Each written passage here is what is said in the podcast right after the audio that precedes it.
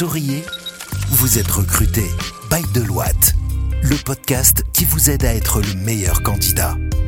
Bonjour à toutes et à tous. Bienvenue sur notre podcast Souriez, vous êtes recruté. Je suis Mélanie Benali, directrice des ressources humaines chez Deloitte. Souriez, vous êtes recruté, c'est le podcast qui fait de vous le meilleur candidat, car Souriez, vous êtes recruté.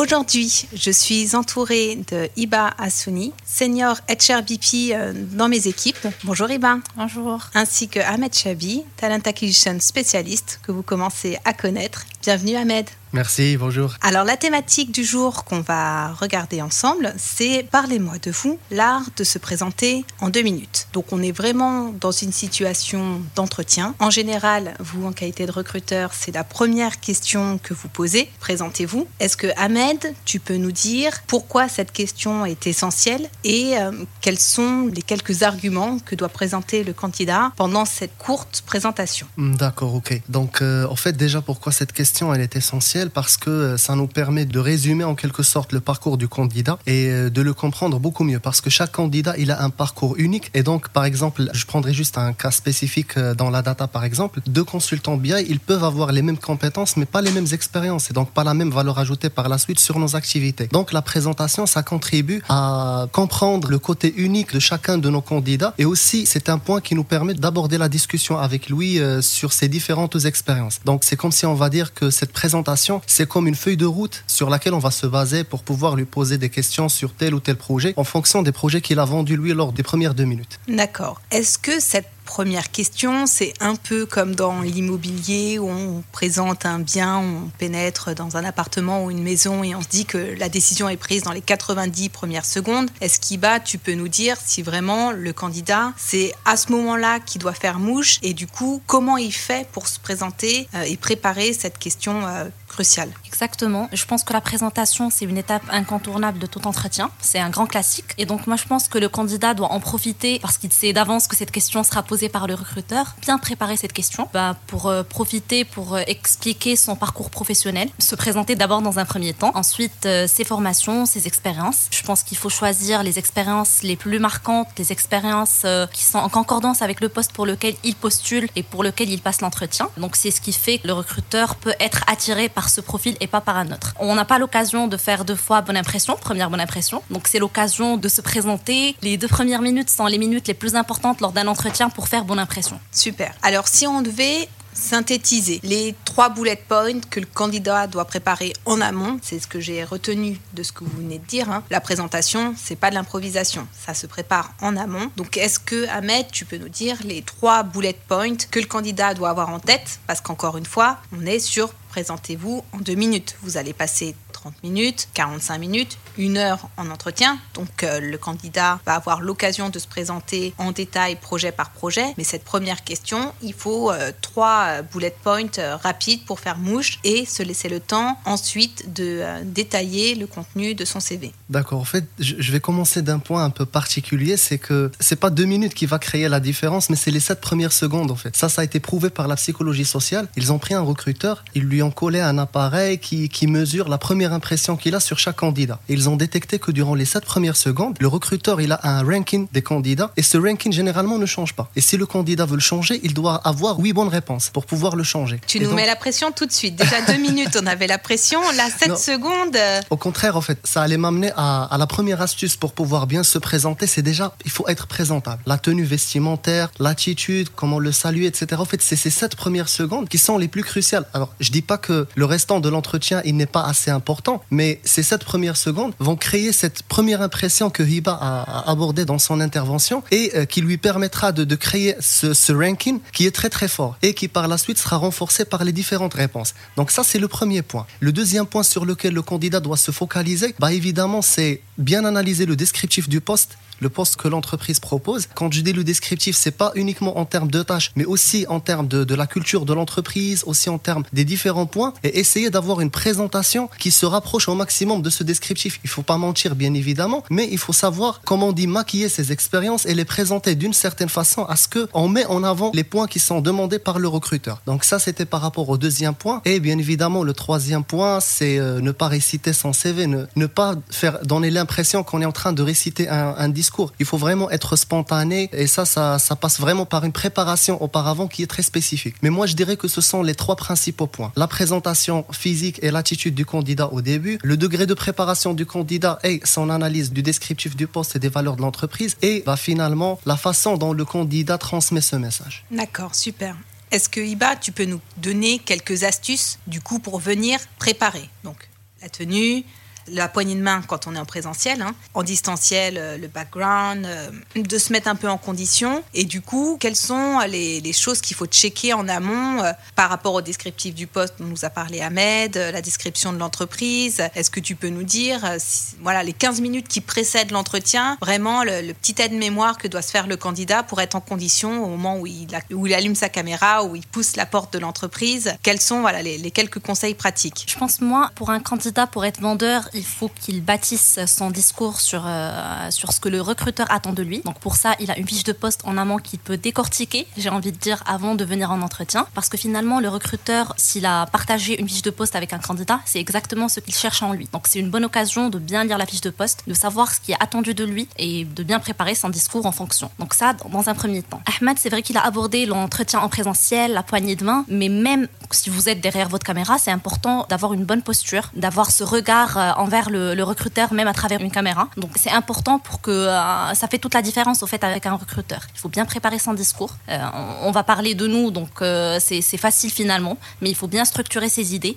En parlant des expériences professionnelles, moi je conseille l'effet entonnoir. Parlez d'abord de l'entreprise, de votre rôle dans l'entreprise et ensuite du projet. Il y a des fois des candidats qui semblent un petit peu euh, bruyants dans leur discours, euh, qui commencent à donner des idées tout à fait décousues. À mon avis, il faut bien être structuré, bien structurer ses idées en amont de l'entretien pour pouvoir bien préparer et bien présenter son discours. Ok, super. Ben, merci beaucoup en tout cas, Iba. Euh, vous, vous intervenez dans un double rôle. À la fois, vous êtes euh, sourceur, vous passez du temps à regarder les CV, à faire euh, de l'approche directe avec les candidats et vous passez également des entretiens RH. Mais si on est sur le focus de l'entretien opérationnel, donc quand on va rencontrer son futur manager ou même le directeur de la structure, comment, en qualité de recruteur, vous pouvez être un atout pour le candidat pour bien préparer cet entretien opérationnel? Parce qu'une fois qu'il a passé son entretien RH, vous intervenez vraiment comme des coachs. Qu'est-ce qu'on donne comme conseil au candidat Comment il s'appuie sur le recruteur pour pouvoir préparer la suite de son process de recrutement et ses entretiens opérationnels? D'accord. Alors pour ça, au fait, il faut qu'on comprenne la spécificité de cette population, c'est-à-dire les directeurs et les senior managers. Généralement, des personnes qui s'inscrivent dans la case rouge de la théorie des différents euh, types de personnalités en fonction de leur façon de communiquer. Donc, et ces personnes rouges, bah, ce sont des personnes qui sont beaucoup plus orientées objectifs. Ils ne veulent pas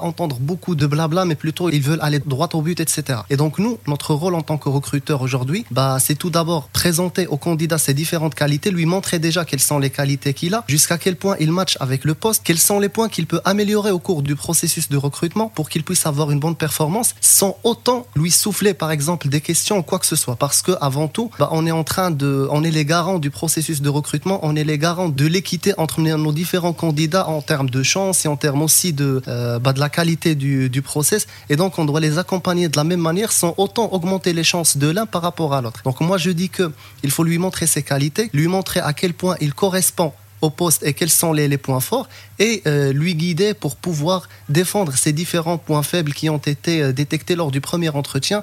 Et par la suite, bah, c'est à lui de se vendre auprès de ces personnes-là et euh, c'est à lui de montrer ses qualités parce que finalement, un entretien, c'est fait pour prédire sa performance et pour le mettre dans différents états. Donc, on a vu tout un tas de conseils pour bien préparer cette présentation de deux minutes. Est-ce que vous pourriez nous donner quelques exemples, anecdotes pratiques que vous avez rencontré dans votre situation euh, de recruteur d'un candidat qui a fait mouche d'éléments qui sortaient un peu du lot et qui a fait que ça vous a marqué et que c'est un candidat qui a été même parfois au bout du process parce que à ce moment-là, il a fait la différence. Effectivement, il y a beaucoup de candidats qui font la différence tout simplement parce qu'ils ont fait des recherches par rapport à l'entreprise. Donc un candidat qui vient passer un entretien par exemple avec moi dans le cadre d'un process de recrutement pour SAP qui me sort que Deloitte a reçu les quatre Pinnacle Awards euh, SAP, bah, je sais très bien qu'il a fait des recherches. Finalement, c'est des choses qui sont très simples, c'est des informations qui sont disponibles sur le net et une petite recherche peut faire toute la différence. il peut donner très bonne impression et je peux te dire que j'ai beaucoup de candidats qui me sortent des petites phrases comme ça et euh,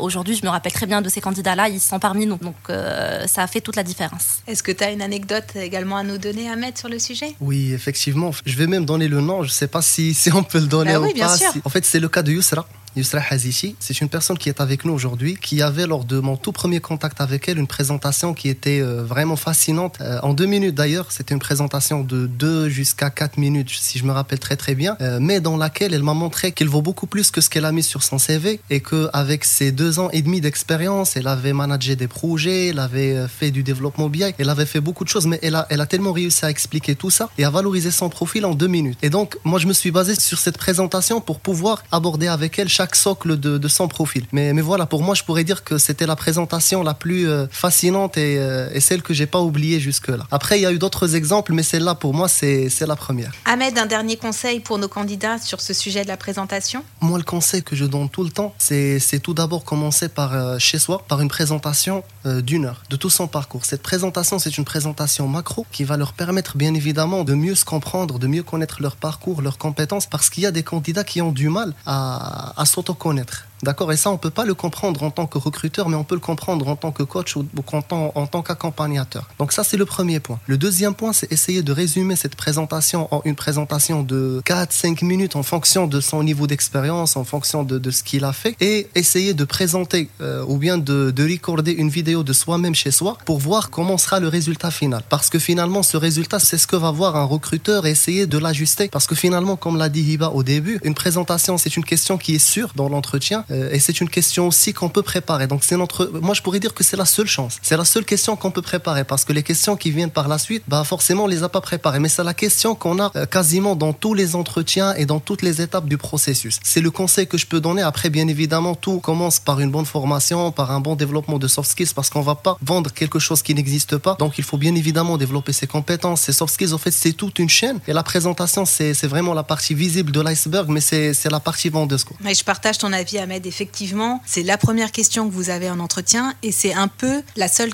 carte blanche que vous avez parce que par la suite, on va vous poser des questions sur votre parcours scolaire, sur vos expériences professionnelles, sur les interactions que vous avez eues en entreprise. On peut aller sur les questions bateau, euh, des points forts et des axes d'amélioration. Mais là, quand on vous dit présentez-vous, finalement, il y a une page blanche et c'est vous qui racontez ce que vous voulez. Donc, euh, profitez de cette occasion-là pour mettre en avant vos meilleurs atouts parce que effectivement, c'est ce qui va donner un peu le ton du reste de l'entretien. Exactement. Peut-être pour compléter, c'est normal d'être stressé avant un, entretien. Quand l'entreprise compte pour nous et quand le poste compte pour nous, que ce soit pour les plus jeunes ou les plus expérimentés, être stressé avant un entretien, c'est tout à fait normal. Et pour cela, moi, je pense que la préparation en amont est la clé pour réussir l'entretien.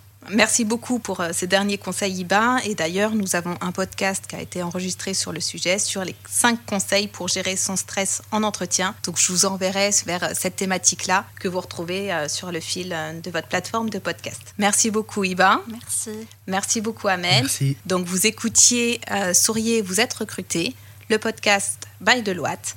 Je vous conseille d'aller checker les profils LinkedIn de nos invités d'aujourd'hui.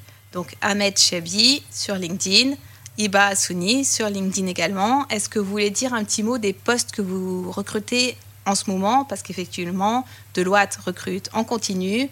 Vous êtes en permanence sur les réseaux pour regarder les CV euh, des candidats qui sont euh, dans notre vivier. Ahmed, deux, trois offres que tu as de manière récurrente? Actuellement, on est en train de recruter pour un projet euh, anglophone des, des consultants BI, au fait, des consultants business intelligence avec tout niveau confondu, tout niveau d'expérience, je voulais dire confondu, du confirmé jusqu'au senior, jusqu'au manager. Donc euh, voilà, pour les personnes même qui veulent commencer une carrière managériale et qui ont les, premiers prérequis pour devenir manager, ils peuvent postuler. Et, et aussi pour les autres niveaux, il suffit d'avoir un bon niveau d'anglais et euh, voilà, de bonnes qualités, euh, les qualités requises pour chaque niveau. Sinon, on a aussi un poste en data science qu'on va bientôt clôturer, mais, mais voilà, on est toujours en train de voir s'il y a des stars qui vont réapparaître encore. Et voilà, on a, on a d'autres postes sur la data gouvernance, sur de la data intégration, mais on va dire que les postes sur lesquels on recrute très très activement actuellement, c'est ces deux-là.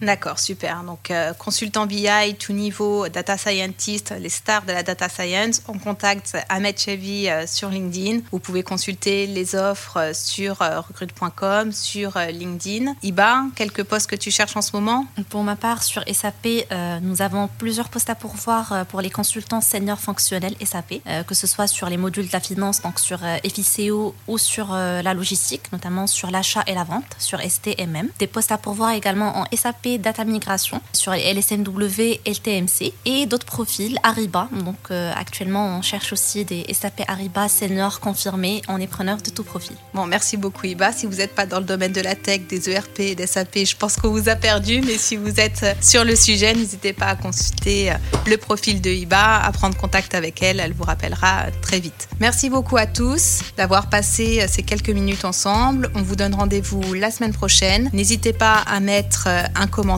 sur les plateformes de podcast sur lesquelles vous avez trouvé ce contenu, une note avec 5 étoiles de préférence et à très bientôt. Écoutez, souriez, vous êtes recruté sur toutes les plateformes de podcast. Souriez, vous êtes recruté, le podcast Bail de Loite depuis les bureaux de Casablanca.